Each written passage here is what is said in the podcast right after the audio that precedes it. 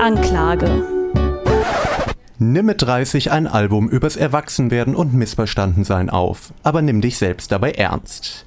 Genau diesen Ratschlag von Audio 88 hat Casper 2011 auf seinem Major-Label-Debüt XOXO umgesetzt. Allein der Opener samt seinem Videoclip zeigt, wofür Casper steht, nämlich rein gar nichts. Der Druck steigt, wir holen zurück, was zu uns gehört, heißt es im leicht nach Rammstein tönenden Refrain. Dazu laufen im Video Kids in schwarzer Blockoptik, also so wie sich WDR-Filmteams den schwarzen Block halt vorstellen, ganz wild und rebellisch durch die Gegend. Sie sind wütend und politisch und in einer starken Gruppe und so.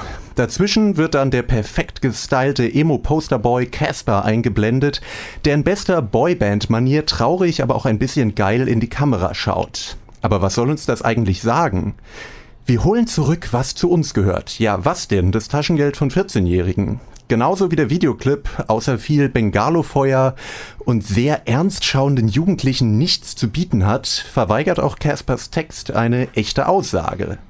Ein Muster, das sich auf dem restlichen Album durchzieht. Es ist ein mit politischen Metaphern aufgeblasenes Nichts, garniert mit billigsten Kalenderspruchweisheiten zu jugendlicher Rebellion und Außenseitertum. Julia Engelmann und tausende verwirrte Teenies gefiel das zurecht aber dass auch Menschen jenseits der 30 offensichtlich kalkulierte und humorbefreite Phrasen schlucken, das verstört dann schon.